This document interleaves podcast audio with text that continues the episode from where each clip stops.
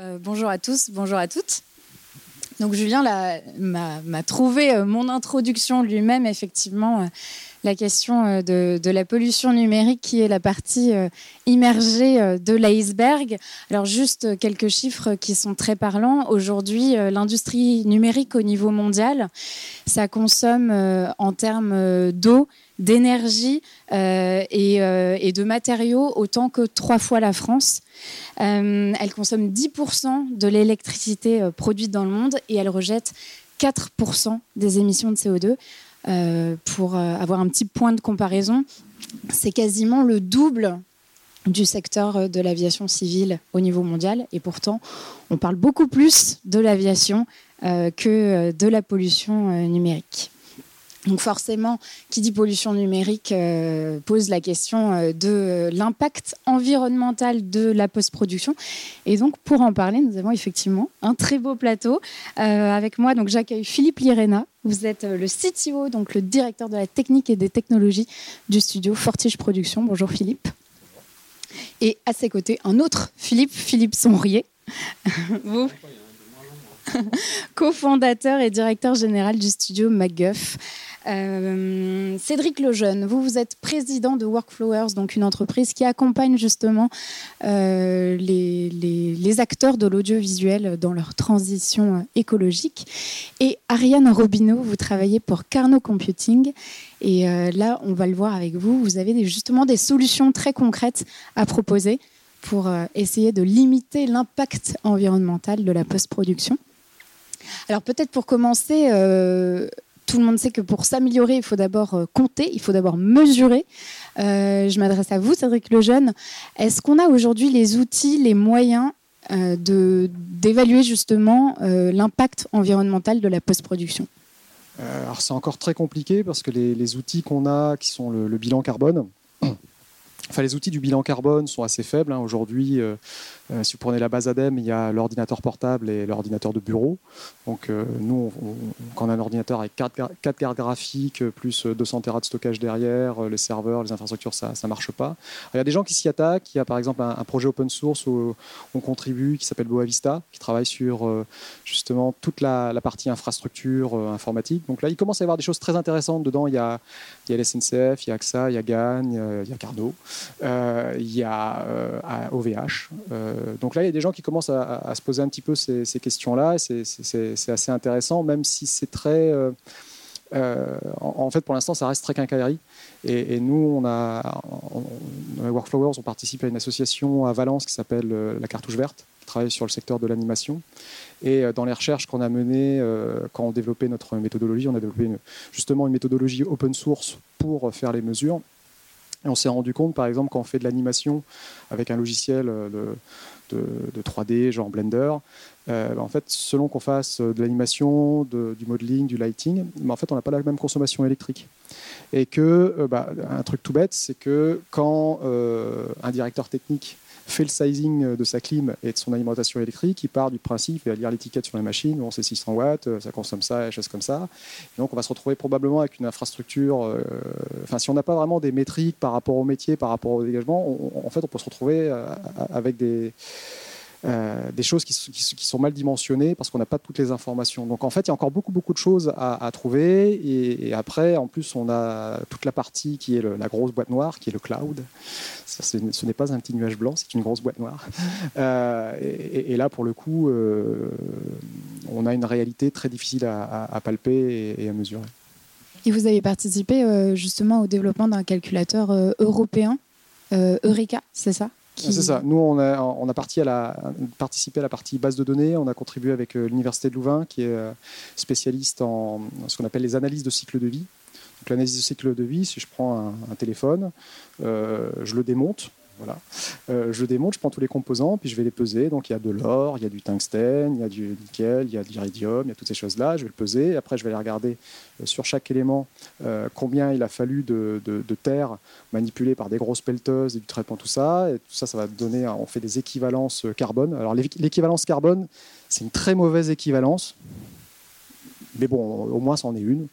Donc, on, mesure tout à, cette notion de carbone équivalent qui est il faudrait mieux découper, mais déjà avoir une base, c'est bien. et nous, après, ce qu'on a rajouté par rapport à ça, c'est la dimension métier. C'est-à-dire que nous, un ordinateur, par exemple, on, a été voir des prestataires. Bon, bah, un ordinateur qui fait du montage, euh, bah, en fait, il va durer 6 ans, mais il va avoir deux cartes graphiques pendant ces 6 ans. On va avoir deux écrans. Les écrans, ils vont durer, eux, ils vont durer entre 4 et 5 ans, et choses comme ça. Puis après, on va faire des amortissements carbone. Donc, en fait, on va avoir des, des notions de pratique moyenne, de bonne pratique. Et ça, après, on rentre dans, la base de données. Euh, et puis après, euh, bah, nous, on, développe euh, au-dessus, avec Workflowers, des outils pour exploiter ces, bases de données, pour justement se positionner par rapport à ces bonnes pratiques et ces pratiques moyennes. Donc pour adopter des bonnes pratiques, il faut effectivement évaluer son impact. Il faut aussi avoir conscience de l'importance que ça peut avoir. je me tourne vers vous, Philippe Sonrier, Philippe Irena. Est-ce qu'aujourd'hui, le secteur, justement, euh, a conscience de, l'importance de ces questions? Oui, il, est, preneur, le secteur. Moi, je représente MacGuff, donc, euh, que je dirige euh, depuis une dizaine d'années avec Rodolphe Chabrier. Je représente aussi France VFX, qui est une, un syndicat de, de, studios qui sentent aussi pointer leurs responsabilités dans cette histoire-là. Il y a effectivement des des aspects, euh, dirons-nous, individuels. À titre individuel, on est tous concernés par, euh, par cette euh, chose qui arrive et qui prend de l'importance et qu'on pouvait déjà anticiper il y a déjà pas mal d'années pour certains acteurs.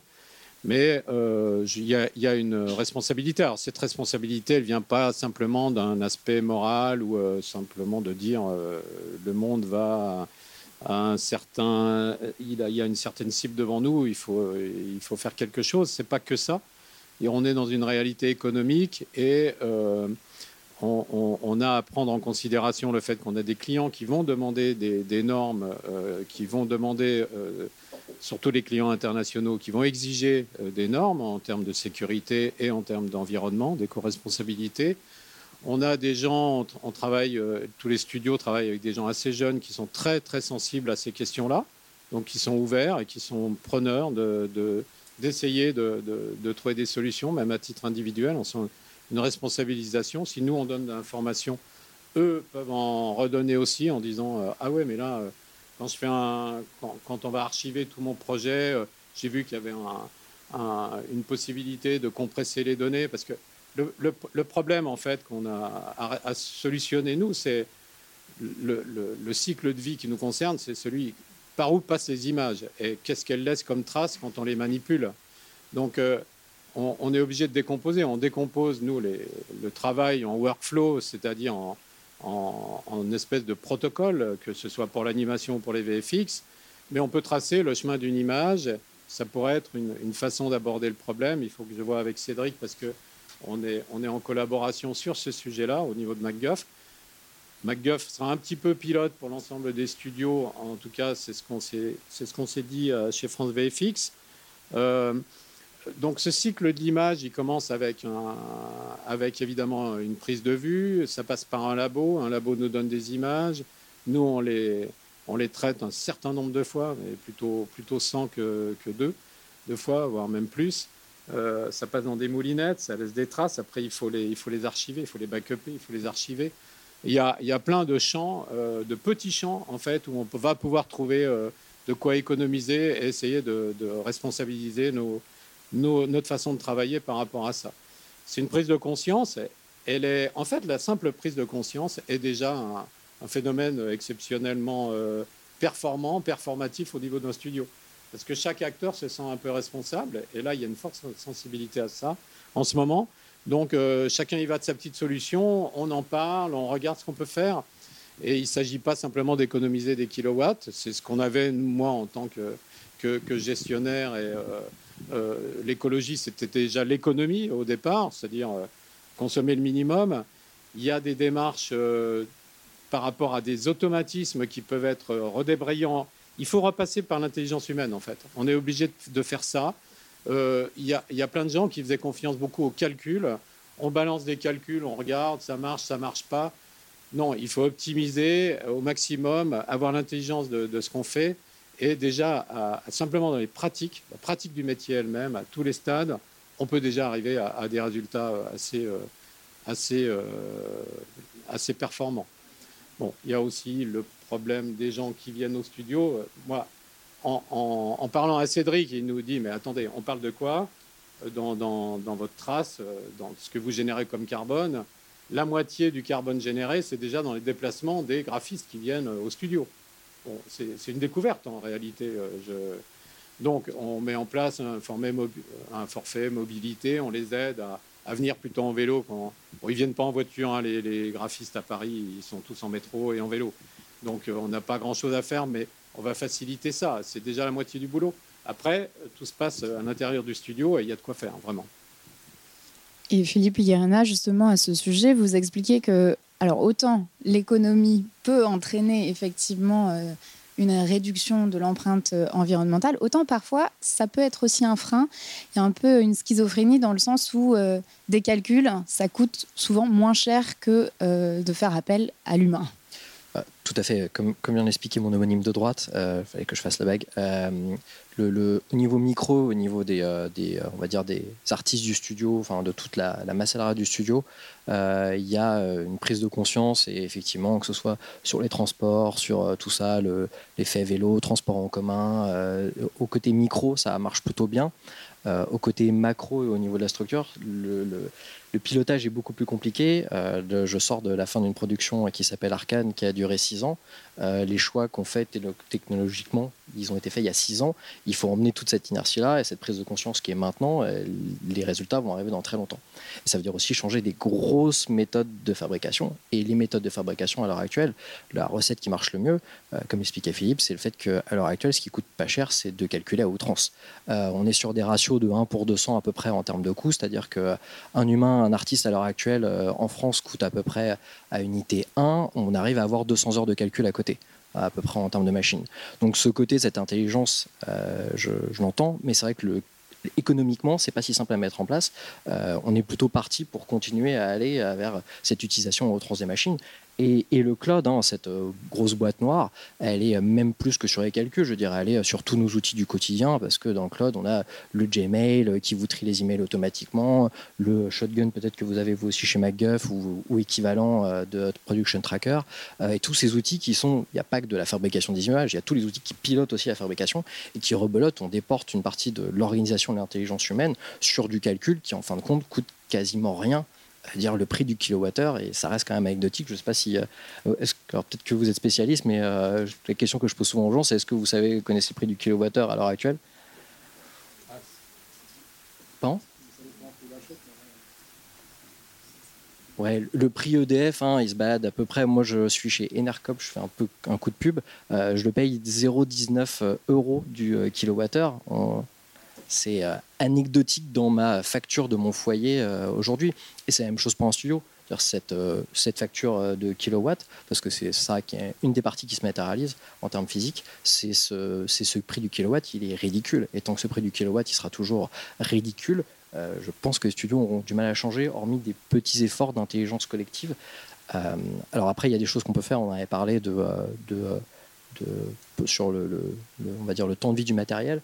Euh, aussi acheter du seconde main, des choses comme ça, des choses qui ont déjà été fabriquées, puisqu'une grosse partie, je pense que tu vas peut-être en parler, euh, c'est aussi le, bilan carbone du coût de fabrication, enfin le, bilan énergétique et écologique du coût de fabrication. Si on réutilise le matériel, c'est aussi ce qu'on peut faire. Mais en termes, ce que je veux dire par là, en termes de masse, en termes de grosses structures, euh, les choix qui sont faits à l'heure actuelle ne porteront des fruits, ou en tout cas ne sont pilotables que dans 3 ou 4 ans, et c'est ça qui est très compliqué. Alors, des solutions, euh, euh, y compris sur les calculs, il y en a. Je me tourne vers vous, euh, Ariane Robineau, puisque avec Carnot Computing, vous, vous proposez de, toujours faire des calculs, beaucoup de calculs, mais au moins d'essayer de, limiter l'impact environnemental. D'ailleurs, vous avez travaillé hein, sur, sur Arkane, la, fameuse série disponible sur Netflix depuis dimanche. donc, série de Fortiche Productions. Est-ce que vous pouvez nous expliquer un petit peu justement en quoi consiste l'innovation de Carnot Computing? Ben, tout à fait. Alors euh, déjà, moi, ce que je voulais dire aussi, c'est que Carnot Computing, ça, s'accroche à une partie dont vous parliez auparavant, donc la partie immergée de l'iceberg, donc on parle de cloud, on parle de numérique. C'est des choses qu'on ne voit pas forcément et qu'on ne maîtrise pas forcément puisqu'on dédie ces services à un, prestataire qui va s'en charger. Euh, donc nous, en fait, à Carnot, on s'attache vraiment à la partie calcul pur et dur, parce qu'en fait, Carnot, ça part de deux constats. C'est qu'un ordinateur, ça chauffe. Donc, quand vous utilisez votre ordinateur pour euh, faire euh, de la navigation web, euh, du, graphisme, toutes sortes d'opérations, bah, si vous mettez la main en dessous, ça va chauffer. Et ça va chauffer et ça va avoir besoin d'être refroidi. Donc, ça, c'est le premier constat. Le second constat, c'est qu'un bâtiment, ça a besoin d'être chauffé, parce que sinon, on a froid. Et donc, à partir de là, Carnot, c'est en fait des services de rendu, de ferme de rendu. Donc, on parlait de calcul tout à l'heure, mais nous, on va vraiment s'attacher à, la, la partie calcul de l'image. Donc, tout ce qui va être tri des mails, etc., dont Philippe parlait auparavant, ça, on s'en charge pas. Donc, on va vraiment se spécialiser dans cette partie calcul de l'image, où il y a besoin de plusieurs centaines d'heures euh, parfois par, euh, par plan euh, d'animation 3D pour générer une simple image. Et donc euh, voilà, on va se, on, se, spécialise dans cette partie-là. Et ce qu'on propose, c'est des services de chaudière numérique ou de radiateur numérique, où en fait on récupère cette chaleur dégagée par les CPU ou les GPU qui font le calcul pour la redistribuer dans des bâtiments, pour chauffer des entrepôts, pour chauffer bah, le bâtiment dans lequel on est, par exemple. il n'est pas chauffé par des chaudières Carnot, donc ce serait pas mal. Euh, et, voilà ce sur quoi on intervient. Donc ça, c'est la, solution. Et donc voilà, on parle vraiment de cette observation qui est que euh, un calcul d'animation 3D, ça a besoin de, enfin ça, ça génère beaucoup de, chaleur et ça consomme beaucoup d'énergie. Donc là, euh, on parle de la partie opérationnelle, donc la partie calcul en lui-même. je m'étais amusée à faire une petite évaluation, une petite simulation où en fait je m'étais, je m'étais dit combien de temps on pourrait chauffer Calais par exemple avec un film d'animation 3D si on récupérait toute la chaleur dégagée par euh, les processeurs utilisés dans le calcul. Et j'étais arrivée à un, chiffre plutôt euh, impressionnant. Calais, on peut le chauffer environ trois jours avec un film d'animation 3D. C'est plutôt euh, Calais, c'est 70 000 personnes. Puis après, je m'étais amusée à regarder Toy Story 4, où là, Toy Story 4, c'est un peu l'extrême parce que c'est des, besoins en calcul par image qui sont assez impressionnants, une centaine d'heures par, par frame pour, euh, pour un calcul. Et là, on arrive à 4 mois en plein hiver de Paris, euh, de, Calais, pardon. Paris, c'est 6 jours. Donc ça commence à faire pas mal. Donc voilà, nous, c'est là-dessus qu'on se, qu'on se positionne et euh, qu'on propose une innovation qui permet de, réduire l'impact, en tout cas de réutiliser le, la chaleur dégagée par ces ordinateurs pour chauffer Et alors, donc ça, c'est une solution. Euh, il y en a d'autres. Euh, Philippe Lirena, euh, qu'est-ce que vous avez activé comme autre levier? Vous parliez tout à l'heure effectivement de, de l'achat des, des, des, machines, prenez la seconde main. Je crois que vous avez aussi fait en sorte d'avoir des systèmes d'exploitation plus efficients. Alors tout à fait, on a euh, là sur la production d'Arkane par exemple, on a euh, changé l'operating system de, de, la farm qui était euh, sur Windows pour pas le citer, pour passer sur de l'open source, donc un coût d'achat gratuit et, avec un gain de performance selon, alors c'est un peu plus compliqué, mais grosso modo de 20%. Donc à coût 10 kW, à ce que vous voulez, je veux dire, on a le hardware qui est équivalent, ça a juste été de l'intelligence de changer le matériel, on a eu des rendus beaucoup plus efficients. Euh, et donc ça fait partie d'un des petits maillons de, la chaîne qu'on a pu améliorer assez facilement. Et Philippe Sonrier, vous parliez tout à l'heure euh, justement du, du, coût environnemental, euh, du fait d'envoyer des images, enfin de transférer des images, de les travailler énormément. vous, à quoi vous réfléchissez justement pour essayer de limiter cet impact-là? On va essayer de le tracer. On va essayer de tracer parce qu'on a plusieurs activités à MacGuff. Il y a de l'animation, il y a des VFX, il y a aussi de la euh, de la RVR. Il y, a, donc, il y a beaucoup de champs avec des spécialisations un peu différentes. Donc on va essayer de tracer dans un premier temps euh, un peu tout, ce que coûtent les différentes opérations. Euh, donc là, ça va être de l'observation. Je pense qu'il faudra quelques mois avant d'en sortir effectivement des, quelques conclusions. Est-ce qu'on va pouvoir changer drastiquement notre fonction On va avoir conscience de choses. Est-ce qu'on va pouvoir changer drastiquement. Nous, depuis, euh, depuis le début de MacGuff, on a tendance à avoir des, calculateurs qui, qui, résolvent les problèmes en, en local et pas, les, pas encore aller vers les solutions cloud. On gère, euh, on gère les pics euh, par le, via le cloud, mais pas, pas le reste. On, essaie d'avoir une installation assez, disons, qui consomme pas trop et qui est intelligente. On, on s'en tire. On est, pas, on est habitué avec les productions françaises vraiment à, à travailler à l'économie en fait, parce que c'est l'économie qui nous a façonné. On n'a pas, on pas effectivement 100, 100, heures de, calcul par frame, on est plutôt une demi-heure, une heure, et on essaye d'optimiser tout ça. Donc de fait, on a on a une pratique assez de, de, fourmis et de, on fait très attention à toutes les choses et on est, on est très responsable en définitive par rapport à, à l'incroyable. Enfin, le paradigme américain, c'est quelque chose d'hallucinant. Donc, il se trouve qu'on travaille avec les studios américains maintenant, que ce soit Fortiche, nous, mais d'autres studios en France, euh, avec le crédit d'impôt international qui a, été porté à 40% euh, si, euh, les étrangers dépensaient 2 millions en effets visuels. Ça aide énormément à les faire venir, évidemment. Ils ont, compris que ça valait le coup. Surtout qu'ils ont en face à eux des gens qui sont très aguerris et qui, justement, sont assez rapides et, très agiles et, très performants à cause de la formation, du secteur de la formation, à cause de tout l'écosystème qui fonctionne plutôt bien. Euh, donc, par contre, il y a un choc, il y a un choc des méthodes là. C'est-à-dire qu'on va, on doit, euh, on doit collaborer avec des gens qui n'ont pas, pas pour habitude d'être spécialement économes, effectivement. Donc, euh, si on arrivait à leur passer un peu le virus de l'économie, ce serait pas mal déjà. Simplement de dire, bah si, on peut faire des choses quand même. on n'est pas obligé d'avoir, de, dépenser autant de, moyens pour obtenir une image. Et, moi, je suis parti plutôt sur cette piste-là et sur la piste de, du traçage, parce que bon, quand on fait des euh, Fortige, vous faites beaucoup d'animation, mais nous on fait beaucoup de VFX, donc on, fait venir beaucoup d'images à la maison en fait. Et euh, quand on voit par exemple là maintenant les standards, c'est du 4K euh, EXR A6, donc c'est du bien lourd. Chaque image pèse vraiment une tonne. Et, euh, et puis il n'y a pas de vraie réflexion sur parfois simplement le format de l'image on va, filmer euh, du 4K avec euh, la verticale, on va utiliser que, que la moitié de l'image, la moitié des pixels, et on va quand même charger toutes les images. c'est énorme, c'est des terras de données. Donc on se retrouve avec des terras de données à, passer du labo au studio, ensuite reprocesser euh, pour le, normaliser aux outils du studio, puis tout ça c'est backupé, puis c'est archivé. C'est énorme. Donc là, je pense qu'il y, a une petite bataille sûrement à mener avec la CST pour essayer de trouver un, espèce de compromis et des bonnes pratiques sur, le, sur les échanges de, fichiers. Euh, ça me paraît euh, assez... Euh, parce que là, je vois arriver, on est sur une série donc américaine avec d'autres studios français. C'est dingue, le pipe qui nous impose est, assez hallucinant. Il est, il est très défensif en fait. Donc on ne on est, on prend pas de risque, mais quel, quel poids des images. Quoi. Ils sont habitués à avoir des, des, tractopelles et des trucs immenses pour, euh, pour faire passer les images, mais pas nous, pas tellement. Donc on, est, on, est, euh, on, découvre un peu un monde là, et euh, qui est le monde du gaspillage, de la, des moyens. Quand on a les moyens, on peut calculer tout ce qu'on veut. Les budgets français ne le permettaient pas depuis le début, donc on, est, on a été élevé à la dure, mais on a été élevé de façon éco-responsable déjà, hein, quelque part. Cédric Lejeune, euh, je vous vois acquiescer euh, à toutes ces, toutes ces options justement de réflexion euh, pour, ah pour limiter l'impact. De, de, de co-responsable du département post-prod à la CST, auquel je vous invite tous à, venir participer à cette discussion. On essaye de lancer un, sujet là-dessus, mais pour l'instant, on n'a pas encore de, de volontaires pour, pour travailler là-dessus, mais ça, ça, va venir.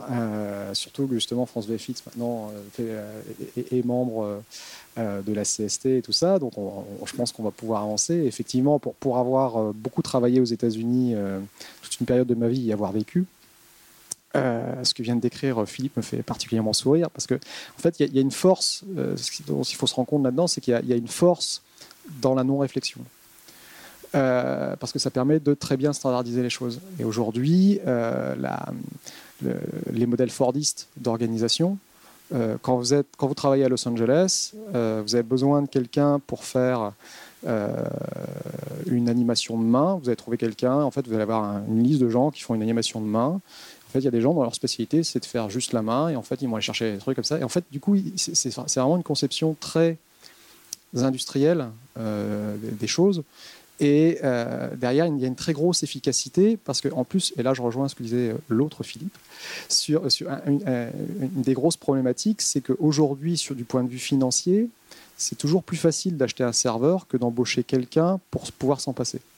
Parce que tout simplement, le rapport, euh, financier, en plus, même les banquiers, sont toujours beaucoup plus contents de vous faire de l'argent pour acheter une bécane que si vous vous plantez, bon, il va la récupérer quelque chose.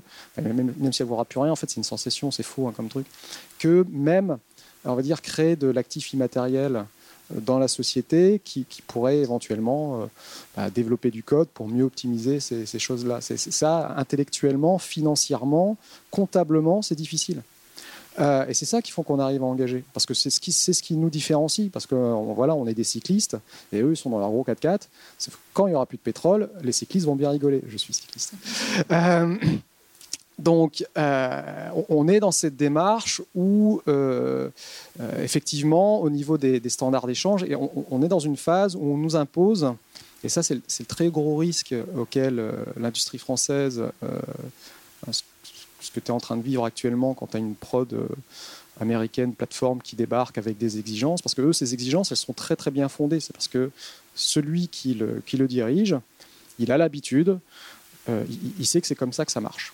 Euh, il y a des gens qui savent déployer des process sur ces trucs-là parce qu'aujourd'hui, on a industrialisé le pipe. Tu récupères ton DPX en A6, tu mets Open Color IO, tu appuies sur le bouton, ça fait ça, ça rentre dans Nuke, tu fais tes, tes comptes, tout ça sort, il n'y a pas besoin de réfléchir.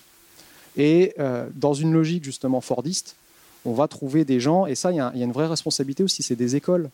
Parce qu'après, euh, et là j'en reviens par exemple aux, paramètres des, moteurs de rendu.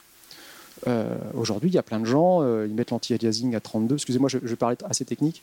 mais on va mettre l'anti-aliasing à, 32 parce que, bon, une fois j'ai essayé à 8, les gens, ils ont crié à 16, euh, bon à 32, moi je suis sûr, il n'y a personne qui dit rien.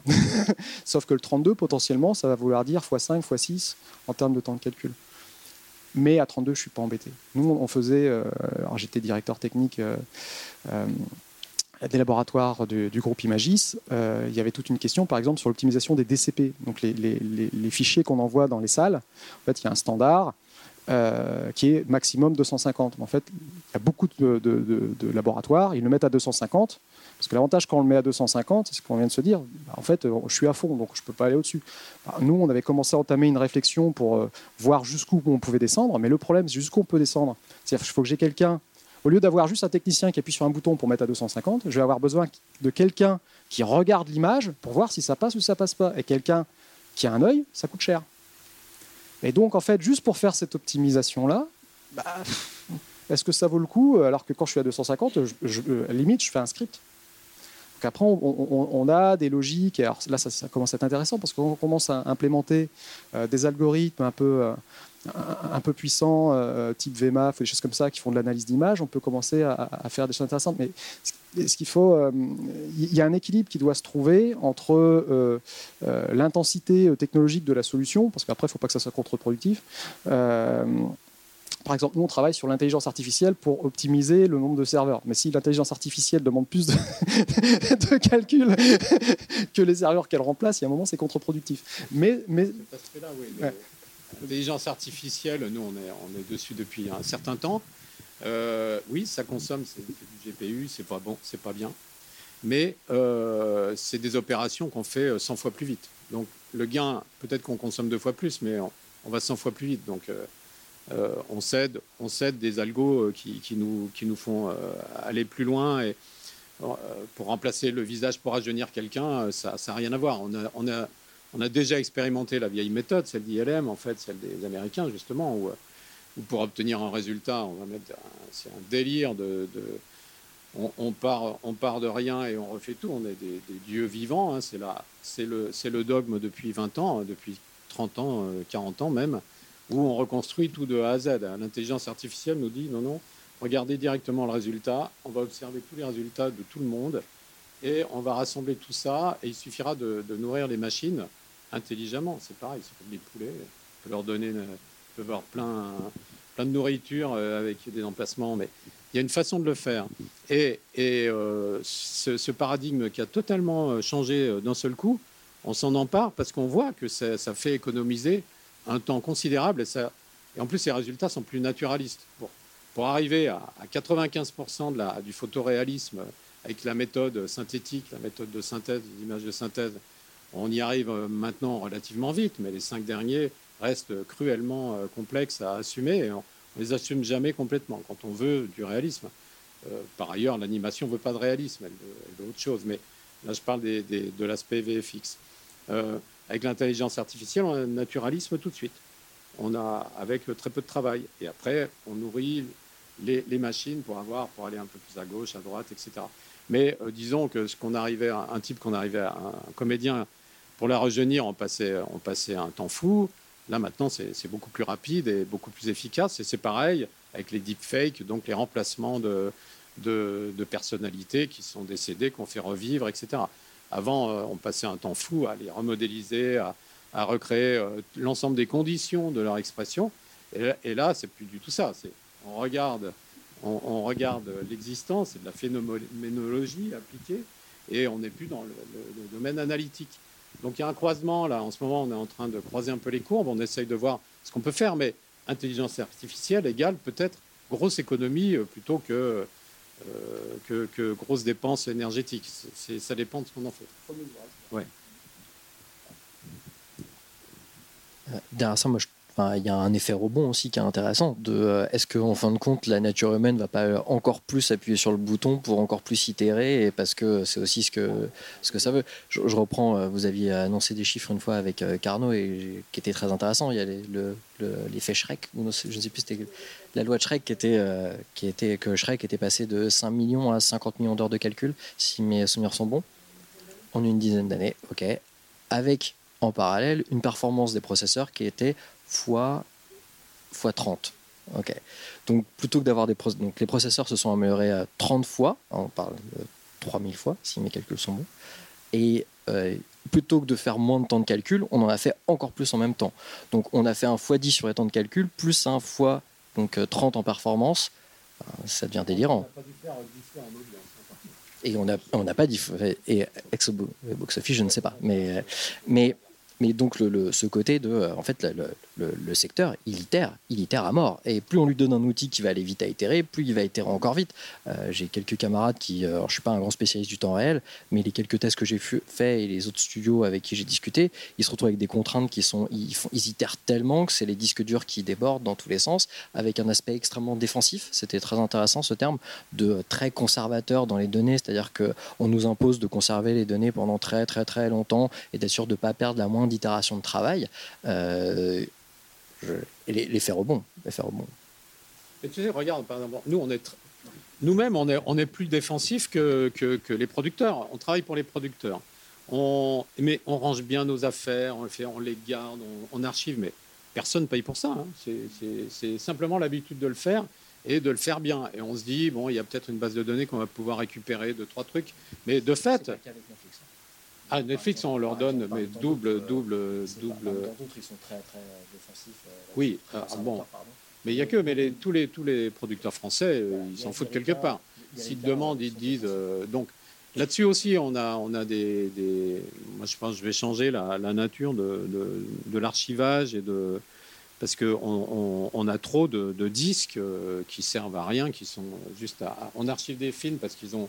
On connaît tout le travail qu'on a fait dessus, mais un film, ça devient une consommation. Euh, c'est là, là, on arrive dans un dans un univers où il y a tellement de films, tellement de séries, tellement d'images qui circulent que ça dévalorise en, réalité. On avait, moi, je, trouve qu'on avait conscience de la valeur des images et c'est pour ça qu'on faisait bien attention, les mettait dans, on regardait l'archivage, ah, ça c'était le film, machin, tout ça.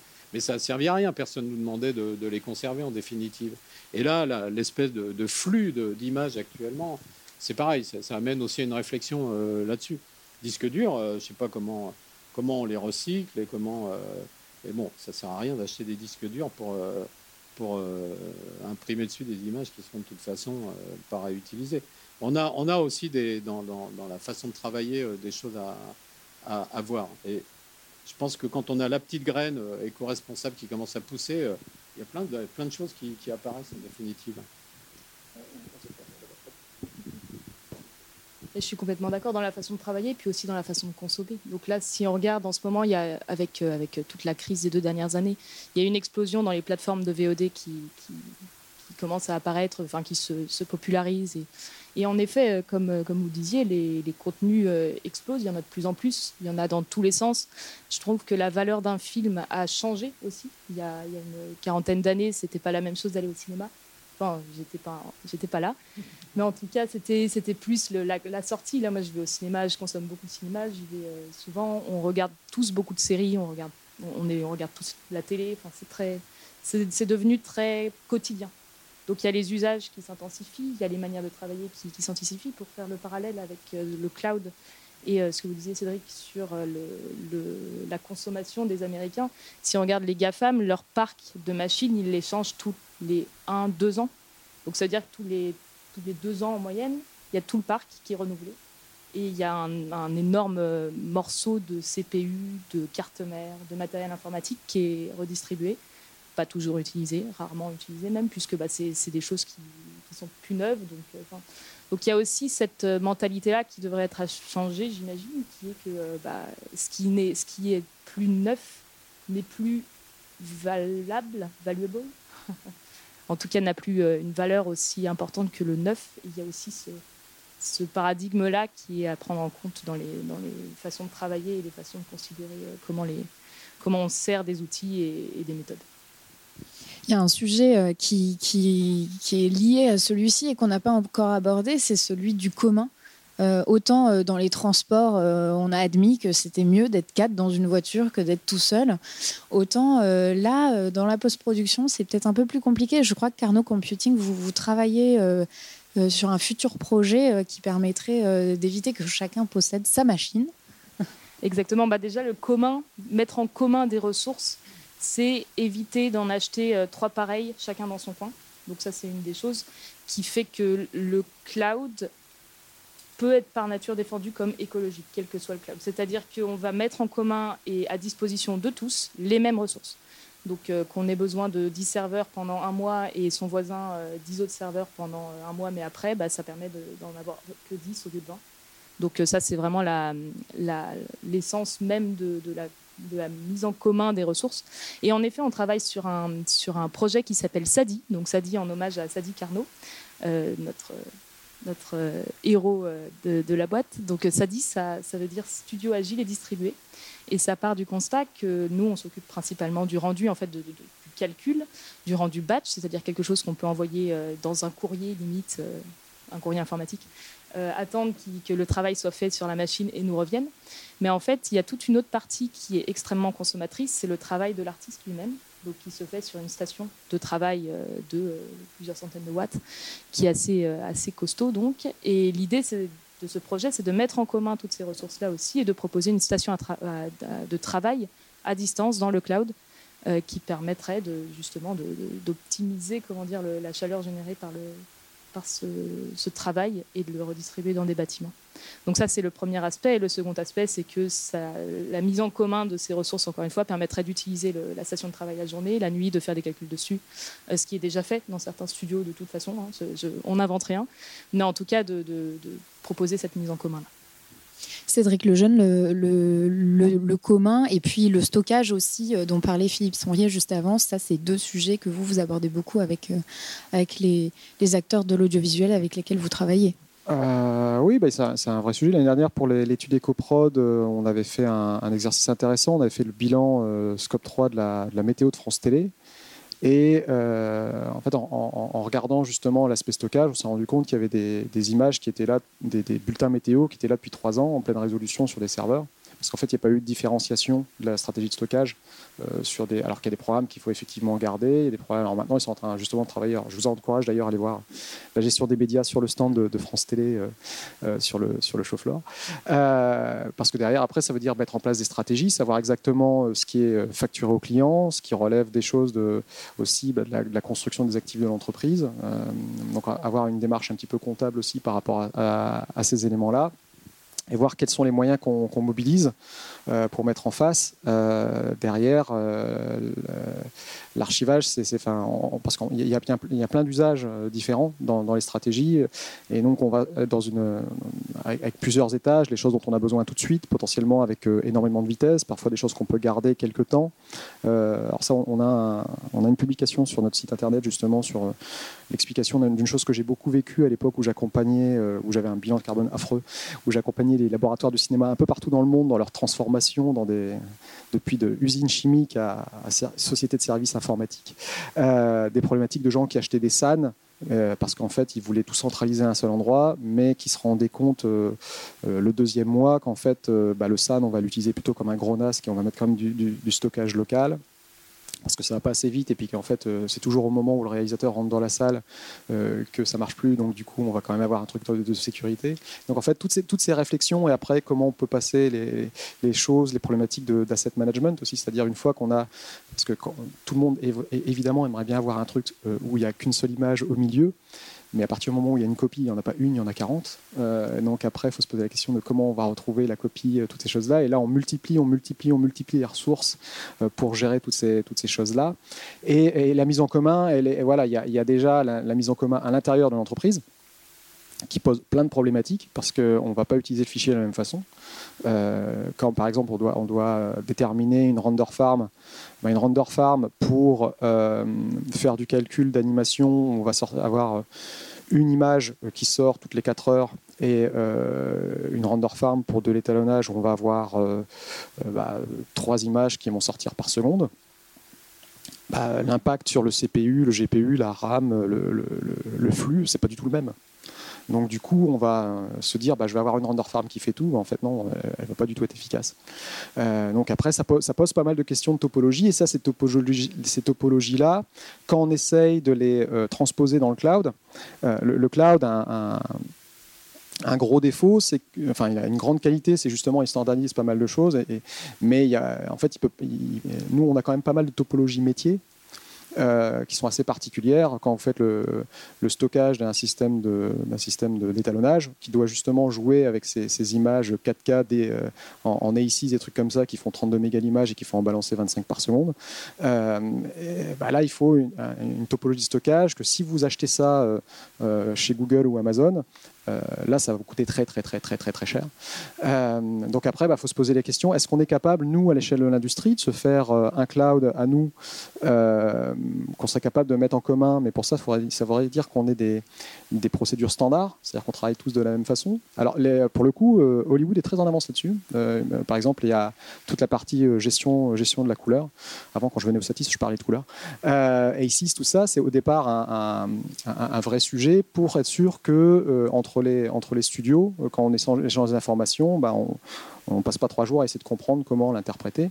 Et ça, il y a tout un, il y a tout un effort de, R&D euh, porté par une association qui s'appelle l'Academy Software Foundation, qui est une association entre la Linux Foundation et l'Academy of Software of Motion Pictures. Euh, pour créer des, outils open source pour que les gens uniformisent un petit peu leur, euh, leur procédé de, fabrication. Mais pour ça, c'est pas seulement, euh, on va dire, de, la technique, c'est aussi un état d'esprit. Et ça, c'est un truc sur lequel on est assez faible en France. La, capacité, on s'améliore, hein, mais quand on voit Londres, par exemple, la capacité qu'ont les entreprises à travailler ensemble, s'envoyer des plans et des choses comme ça quand ça déborde, des trucs comme ça, ça veut dire qu'il y, y, a une, forme de, pragmatisme dans le truc et d'uniformité justement. Euh, quand, on prend par exemple le broadcast, euh, euh, les sujets MXF, IMF, sont arrivés très tôt parce qu'en fait, on se disait, bah, en fait, faut, que ça puisse passer d'une boîte à l'autre sans trop se poser de questions. Bah, il y, a un autre sujet sur le Satis euh, porté par, par, la CST aussi, justement, sur les, les, sujets de livraison aux chaînes et choses comme ça. C'est des choses sur lesquelles en France, on n'arrive pas à faire ça. On n'arrive pas à se mettre ensemble pour se mettre d'accord sur comment on échange. Et moi, à l'époque, quand justement j'étais euh, euh, directeur technique des laboratoires Imagis, à chaque prestataire, en fait, on avait des moulinettes différentes. Et quand, euh, euh, quand on avait deux prestataires sur un film, il faut envoyer d'une façon à l'un, de l'autre façon à l'autre, ensuite les, remettre ensemble à un autre endroit. Enfin, c'est des choses sur lesquelles, intellectuellement, et là, je pense que là, pour le coup, on est à la limite de la spiritualité, on est, on est vraiment très faible. Et, et, ça, ça va être un problème parce que si on veut justement arriver à avoir une logique où on partage des ressources, après, il y a d'autres problématiques, c'est-à-dire il y a une notion de temporalité, de saisonnalité. Euh, quand on fait de la pub, on doit tous livrer juste avant Noël. Euh, bon, cette année, il n'y aura pas de jouets, donc ça, ça... mais, euh, mais voilà, là, du coup, l'ordinateur, on va se battre pour l'avoir. mais par contre, effectivement, il y a des choses qu'on peut, mettre en commun, mais après, ça pose quand même pas mal de questions d'infrastructure. alors déjà, quand on voit les, difficultés d'implémenter les, protocoles de sécurité, par exemple le TPN, bon, on a quand même un tissu industriel qui est largement porté par des TPE, des PME bah, des problématiques comme celle-là, qui demandent quand même un, certain niveau de, euh, de, compétences qui ne sont pas directement facturables aux clients, euh, sont des choses, euh, on, voit bien sur les, bon, il y a eu les, paramètres RSE, les paramètres sécurité, les paramètres environnementaux, c'est difficile à porter quand on est une TPE, hein, quand on est trois, qu'est-ce qui déjà, qu'est-ce qui fait, qui, câble le réseau et des choses comme ça, quand il faut rentrer dans des problématiques de standards internationaux et des choses comme ça, c'est difficile à porter. Donc là, on aurait vraiment un énorme gain à travailler ensemble, mais il faut rentrer dans cet état, d'esprit avant tout. Mais c'est un changement de, paradigme par rapport à ce à quoi on est habitué euh, en France. Mais ça, s'améliore, heureusement. Hein. oui, oui, non, non, mais, c'est pas un, c'est une évolution, euh, c'est une évolution qui est, qui est liée à l'obligation de créer beaucoup d'images et, et puis à la connaissance des, des studios entre eux. Donc ça devient plutôt assez fraternel, même si on reste concurrent, on, comprend bien euh, ce qu'on peut mettre en commun et les, et les efforts qu'on doit faire pour justement normaliser un peu les pratiques, tout en restant euh, quand même autonome dans tout l'aspect. Euh, L'ADN de chaque boîte est très différent et c'est pas en, normalisant les pratiques qu'on va changer ça parce que c'est autre chose, c'est une autre planète en fait. Et mais c'est effectivement les États-Unis font des gros efforts et ce qu'ils font, euh, ce qu'ils font au niveau des images, ils le font aussi euh, au niveau des, euh, du, travail 3D avec l'USD. C'est marrant d'ailleurs, USD quand même. Rien que l'appellation de la norme est ouais, amusante. mais c'est un, un, réel, c'est un réel gain en, en, termes d'économie, de capacité de collaborer. Parce que même s'ils dépensent beaucoup, ils collaborent beaucoup. Donc ils sont obligés de résoudre ces équations et, de passer par une forme de normalisation des pratiques qui, peut être aussi vertueuse, euh, certainement. Alors, on a parlé des, solutions, des freins aussi euh, à cette euh, verdisation de la post-production. Philippe Lierena, est-ce que selon vous, euh, il y a un rôle à avoir aussi de l'État, enfin des institutions. On sait que le CNC a lancé euh, un plan action justement pour essayer de limiter l'impact environnemental euh, de, l'audiovisuel. C'est un plan jusqu'en 2024. Il y a un axe sur la pollution numérique. Est-ce que ce levier-là, l'incitation finalement qui vient d'en haut, est-ce que ça fonctionne? Bah, comme je disais tout à l'heure, en fait, la, régulation marché par, euh, que ce soit par, le prix du kilowatt, elle n'est pas partie pour changer. Et même si le kilowatt augmente, il n'augmente pas d'une valeur, en tout cas assez forte pour faire une rupture là-dessus. Donc je pense que la régulation doit arriver hors marché. Et effectivement, est-ce que c'est euh, le CNC, est-ce que c'est l'État, est-ce que c'est d'autres acteurs institutionnels qui doivent, à mon avis, réguler un peu les choses ou inciter euh, Je crois que c'est ça dont on parle aussi un petit peu derrière ça. C'est l'envie du CNC d'aller inciter les gens à faire des choix et avoir des plans de bataille beaucoup plus verts. Euh, effectivement, je pense que un, ça doit être, à mon avis, une des missions du CNC, euh, et même plus de l'État en proposant bah, des solutions aussi, euh, est-ce que c'est européen, est-ce que c'est national, pour répondre à ces problèmes. Le fameux cloud souverain et tout ça peut être aussi inscrit dans une, dans une démarche écologique. C'est le moment de le faire. On est en plein dedans, donc c'est le moment. Quand vous dites c'est le moment, vous me disiez aussi en préparant cette table ronde que c'est parce que le secteur va bien que c'est à ce moment-là qu'il faut essayer de, de justement de mettre en place ces incitations. oui, non, le, secteur du le secteur de, de l'anime et des VFX, hein, je faisais des, des VFX encore il y, a, il y a quelques mois, euh, se porte globalement bien. Euh, la preuve, hein, il y a des, des choses qui n'étaient pas visibles il y a quelques années, euh, des projets de production américaine qui arrivent. voilà, que partage, que partage MacGuff. et je crois qu'il doit y avoir aussi The Yard qui doit être dans la boucle, mes anciens collègues. Pour ce projet-là, non, mais il y a il y a, voilà, il y a, chose qui était inexistant il y a, a 5-6 ans, ça n'existait pas. Donc le secteur de l'anime se porte très très très bien. Euh, il y a même une pénurie de gens sur, euh, d'employés sur le marché. Alors si vous voulez changer de carrière, c'est le moment. Allez-y, j'en profite.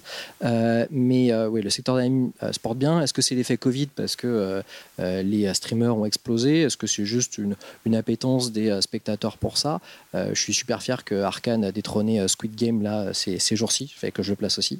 Donc je sais pas si ça va durer, je croise les doigts, mais euh, j'en suis ravi. Et, euh, mais est-ce que c'est pas le moment justement de se dire que maintenant qu'on est euh, dans, voilà, on est un peu plus à l'aise, ça n'a pas été toujours le cas, j'ai connu une mauvaise période dans le secteur de la post-prod. est-ce que c'est pas le moment de se dire que maintenant qu'on a un petit peu plus les, coups des franches, est-ce qu'on ne peut pas y aller un peu plus, clairement? Cédric Lejeune? Bah, surtout qu'il y, a un vrai danger, justement, parce que comme on est sur, euh, sur, un secteur qui n'a euh, qui pas encore beaucoup de boîtes, euh, comme je disais tout à l'heure, qui ont, les moyens de mettre en place des infrastructures et choses comme ça, enfin la post-prod, le nombre de, départs d'incendie qu'il y a dans des salles techniques, parce qu'il y a plein de boîtes qui travaillent dans un endroit qui ne sont absolument pas adapté sur Paris, ça, ça, va être 3 ou 4 par an, enfin c'est des choses, c'est très artisanal, hein. donc mettre en place ces aspects-là, c'est au moment où ça grossit. Euh, là, j'ai vécu des expériences chez des clients qui se retrouvent parce qu'il y, a un phénomène aussi par rapport à ce que tu disais sur les, donc cette, cette affluence qui arrive avec la directive SMA donc où les plateformes vont financer plus de projets, tout ça, font que bah, les gros studios capables de livrer les gros projets maintenant sont pleins, commencent à déborder vers les studios moyens, qui commencent à, récupérer des projets en, croyant qu'on les a choisis parce qu'ils sont super bons, mais non, c'est juste qu'en fait les autres ont débordé. Euh, mais eux, par contre, ont beaucoup de mal à accueillir ces projets, donc font un peu n'importe quoi en achetant des serveurs, les branchant un peu n'importe où, et font péter le compteur et, foutre le feu à l'immeuble. Euh, voilà, effectivement, c'est le bon moment pour commencer à réfléchir à ça, parce qu'en plus, a priori, ces choses-là vont, se structurer, on est dans un truc qui, qui se met un peu dans le temps, et puis le risque, que l'on a, alors autant sur la partie environnementale que sur la partie RH, euh, c'est qu'il y a un moment, si on n'arrive pas à structurer toutes ces choses-là, euh, les, boîtes ne vont pas arriver à mettre en place même la structure financière, capitalistique pour que, pour que ça marche. Et, et en fait, on risque d'avoir un, malheureusement, ce qui s'est un peu passé sur le, sur le cinéma numérique à une certaine époque, c'est-à-dire qu'on est, on, bien placé, mais on n'arrive pas à concrétiser pour passer, à, l'étape d'après. Donc là, c'est quand même des, choses où profitons effectivement de cette, opportunité, euh, surtout à un moment où il y a une phase d'industrialisation qui est super forte, des standards qui se mettent en place. Euh, et puis après, alors, la, contrainte environnementale, elle, ce qu'on avait montré dans, l'étude EcoProd, il y, a, il y a quatre paramètres. On, parle tout le temps du climat. Euh, il y a le paramètre ressources que là on est en train de découvrir avec les pénuries. Euh, je connais des gens, ils passent leur vie à essayer d'acheter des cartes, des cartes graphiques. Euh, après, on a la contrainte réglementaire dont on vient de parler, justement le CNC qui va conditionner des, financements, des choses comme ça. Et après, il y a la contrainte commerciale. La contrainte commerciale, là, c'est plutôt un effet domino, où aujourd'hui, par exemple, il y a un, programme qui s'appelle les Science-Based Targets. Donc ça, c'est des... quand on est un grand groupe, comme aujourd'hui, les Anglais sont en avance. Il y a la BBC, Channel 4, ITV, il y a Netflix qui est rentré, il y a Publicis donc des grands groupes Densu, donc là pour, pour, la pub. Ces grands groupes-là rentrent dans ces choses-là, donc en fait ils annoncent à une institution internationale euh, leur plan euh, net zéro. Et euh, ensuite, ce plan est validé par des ingénieurs, des scientifiques et tout ça pour s'assurer qu'il soit aligné par rapport aux accords de, Paris. Et donc après, on se retrouve avec une logique de budget carbone. voilà. Donc après, bah, ce budget, qu'est-ce qui se passe? Bah, Il est reporté vers les prestataires et les fournisseurs, tout simplement. Et donc en fait, assez rapidement, et moi j'ai déjà des clients qui m'appellent en me disant, bah moi, il y a des gens qui commencent à me dire un truc. voilà. Donc en fait, on va avoir cette contrainte commerciale où de toute façon, bah, le prestataire technique travaille par un producteur qui lui va vouloir vendre à la BBC. Et donc la BBC, elle exige déjà une, une euh, mais après, bah, pareil, tous ces trucs-là, donc tous les, prestataires du producteur vont devoir remonter parce qu'en fait, c'est un truc qui, euh, descend euh, comme, comme, comme, un label bio. Pour avoir une, banane bio, il faut qu'en fait toute la chaîne bio soit, soit respectée. En fait, on va avoir cette notion de traçabilité. Euh, qui va avoir un impact assez fort sur l'industrie. Et ça va aller très très vite parce que derrière, euh, il y, a de bonnes logiques économiques qui se mettent les unes dans les autres euh, pour arriver à ça. Et, pour ça, il faut prendre, un petit peu de, faut, prendre un petit peu de recul pour pouvoir le structurer au niveau du secteur. Parce que si on essaye d'y répondre chacun de notre côté, on va se retrouver à justement essayer d'acheter des cartes graphiques sur, sur eBay. Il faut, faut, faut, essayer de prendre un petit, peu de, un petit peu de distance par rapport à ça. Non, il y a un risque de surchauffe, juste, enfin surchauffe, hein, il faut, on voit ce qu'on fait de la, surchauffe, mais il y a, il y a le risque, c'est qu'effectivement, les studios se portent mieux et se disent bah, c'est bien, on peut enfin gagner un peu d'argent, ce qui n'était pas le cas avant, et euh, de ne pas faire grand-chose euh, de ça, malgré tout. Donc il y a, effectivement, il faut faire comprendre qu'il euh, y, a, des choses à faire, et, de toute façon, dans la collaboration internationale, on, est, on sera obligé de pointer oui, on est TPN, oui, on est éco-responsable, etc. Donc ça, ça va se faire. J'aimerais dire que plus généralement, euh, au-delà des studios VFX, il y a, euh, il y a un regroupement de, toutes les industries techniques euh, au sein de la FICA, mais pour faire partie de, la structure, ça bouge quand même beaucoup sur tous les autres départements et ça devient aussi quelque chose qui est abordé par l'ensemble de l'industrie technique. C'est des, repères maintenant qui sont, tout le monde a conscience de ça. Et j'ai l'impression en tout cas qu'il y a, il y a vraiment une espèce de, norme morale qui se met en place et où les gens ont pris conscience de, l'importance du, phénomène. Ça c'est clair. Et pour rebondir, je pense qu'en effet, cette norme morale, en fait, elle doit être mise en pratique par une norme euh, concrète. Et donc, pour mettre en pratique une norme concrète, il y a des tas de choses à mettre en place. Donc, déjà, la mesure de ce qu'on fait, euh, qui est euh, le, départ de tout. Puis, il y a aussi le, fait d'avoir un organisme neutre qui permette d'arbitrer et de, décider des, comment dire, des seuils ou en tout cas des, engagements à prendre. Et c'est ce que fait le CNC avec son plan d'action. Et euh, c'est un excellent début et c'est une très bonne manière d'amorcer la question et de, proposer des, des, actions concrètes, justement, actions, euh, en 2024-2023.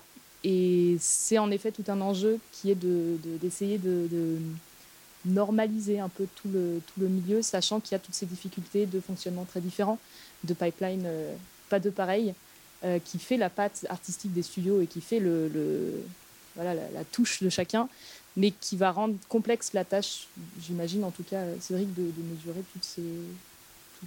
tous ces chiffres et, de, permettre de les mettre dans le contexte d'un seuil ou d'une limitation. Alors ça, l'avantage, justement, c'est le travail qui est en train d'être mené en ce moment, euh, en particulier par la, euh, la Commission européenne sur ces sujets-là pour uniformiser. Euh, c'est ce qui a donné la naissance au, calculateur carbone européen pour le média Eureka parce qu'en fait, euh, il y avait euh, à l'époque une vingtaine de calculateurs et euh, aucun n'était capable de prendre en charge un truc qui est quand même le fondement de la production, à savoir la coproduction entre deux pays. Mais en fait, il n'y en avait aucun qui savait le faire. Donc en fait, le problème, c'est qu'il y a pas mal de choses qui ont été prises par le petit bout de la lorgnette. Et, typiquement, maintenant, en fait, on a réussi à, faire quelque chose, mais ça adresse que la partie fiction donc bah, après se pose la question, euh, oui, fiction, d'accord, mais l'animation, ah ouais, mais c'est pas pareil. Et puis après, bah, il y a le, live, l'événementiel, toutes ces choses-là. Donc après, il y, a effectivement cette notion de standard. Donc là, l'Europe est, vraiment en train de bouger euh, là-dessus pour avoir euh, bah, progressivement, en fait, ça s'articule sur deux choses. C'est d'un côté une méthode standard de calcul, s'assurer que quelle que soit la calculatrice, euh, ce que je disais, euh, quand on est au collège, il y a les Texas Instruments et les Casio. Euh, bon, il y a un moment, faut, 1 plus 1 égale 2, quoi. donc ça, faut vraiment qu'on arrive à ça. Et, c'est un gros challenge. Hein. c'est un gros, gros, gros challenge, mais on avance. Et, puis après, bah, en fonction des besoins, on a une granularité, c'est-à-dire parfois on a besoin de trucs super macro. À l'échelle d'un département, un truc comme ça. Puis parfois, on a besoin de choisir. On est directeur technique.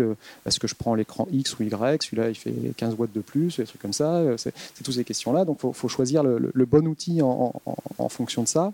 Et puis après, donc, une fois qu'on a ces standards de calcul, bah, on peut se donner des objectifs, puis les faire rentrer dans une certification qui correspondent. et là, on commence à rentrer dans le, qualitatif. Et, pour les grands groupes, justement, les rapports extra-financiers pour les boîtes de plus de 500 personnes. Alors déjà, il y a des, créneaux où ça va arriver sur les boîtes de 250 personnes. Donc là, on commence à, toucher certaines boîtes du secteur, euh, où les rapports extra-financiers vont avoir de plus en plus de, données euh, sur le RSE qui vont être euh, quantitatives. Aujourd'hui, c'est qualitatif. Est-ce que vous triez vos poubelles? Maintenant, ce sera plutôt du genre euh, combien vous générez de poubelles et combien vous en recyclez, à quel moment. Et là, du coup, ça change totalement parce que recycler mes poubelles, bah oui, je recycle mes poubelles. Euh, à, être capable de mesurer à l'échelle d'une entreprise toutes les poubelles qui sont générées, ça va un truc comme ça, c'est pas du tout, du tout la même affaire. On, est sur un sujet comme ça en ce moment. Euh, c'est tout de suite un, autre exercice. Donc, on, va rentrer progressivement là-dedans et il va y avoir un effet cascade vers tous les fournisseurs, les prestataires. Donc, à nous, en plus, on a la chance quand même sur un mix électrique qui est décarboné en France. Hein, pour une fois que le nucléaire, ça sert à quelque chose, euh, voilà. Euh, donc profitons-en, mais ne soyons pas le lièvre et la tortue. Euh, après, il faut structurer l'offre, c'est un, un, avantage concurrentiel, mais tout ce qui va venir derrière, et en particulier cette notion de, ressources, il va falloir qu'on arrive à l'articuler au, niveau du secteur. Vous êtes optimiste, globalement? Ah oui, bah moi, je pars du principe que Toy Story, aujourd'hui, on pourrait calculer en quelques heures sur un iPhone et ça n'en fait pas le 1, euh, ça en fait pas un mauvais film. Donc, euh, moi, l'effet Shrek, effectivement, euh, tu disais, le, 4, il a fait moins d'audience que le 1. Moi, je suis fan du 1, j'aime pas du tout le 4. et, donc, il y a un moment, il faut se poser la question. Moi, j'adore l'animation. Moi, mon, un de mes trucs préférés, c'est la linéa. C'est une ligne blanche sur un fond noir. vont se poser les questions. Hier, j'intervenais sur une table ronde pour le documentaire où beaucoup de gens se posaient des questions justement sur l'économie. Il va falloir qu'on repense un petit peu les choses. Tu parlais d'effet rebond, Philippe. Il y a un moment, est-ce que ça sert à quelque chose que le moteur de rendu de Weta ou de Disney soit développé par des, des gens qui font de la physique nucléaire? Pour faire des trucs qui sont plus vilains. Enfin, à, la fin, ça, pose plein de problèmes. Il y a le PBR en animation. Euh, c'est une, mauvaise réponse un problème, un problème important qui est la cohérence euh, colorimétrique. Euh, quand on prend plusieurs plans de caméra, ben, on veut que les lumières soient cohérentes. Il n'y a jamais personne en cinéma. depuis quand un chef opérateur euh, met sa caméra et tout doit être cohérent. Là où il bouge sa caméra, il bouge son éclairage en même temps que sa caméra. Donc, à un moment, il faut, se poser des questions de manière artistique et un petit peu de manière cohérente. Alors, c'est vrai que c'est logique du point de vue industriel de se dire que s'il y a plusieurs personnes qui travaillent sur le même plan, euh, il y a une cohérence et des choses comme ça, mais, mais, elle n'a pas besoin d'être basée sur la science des photons et des choses comme ça. Ça peut être basé sur des concepts géométriques, tout ça. Nous, la force euh, de, notre approche, d'être capable d'avoir ces discussions-là avec les gens qui créent, avec les gens qui font, choisir un codec, choisir justement un moteur de rendu et des choses comme ça pour parler de choses concrètes. Parce que quand vous faites un bilan carbone dans le tertiaire, à la fin, ce qu'il va dire, c'est euh, baisser la température du bâtiment, euh, faites de la mobilité, et puis voilà.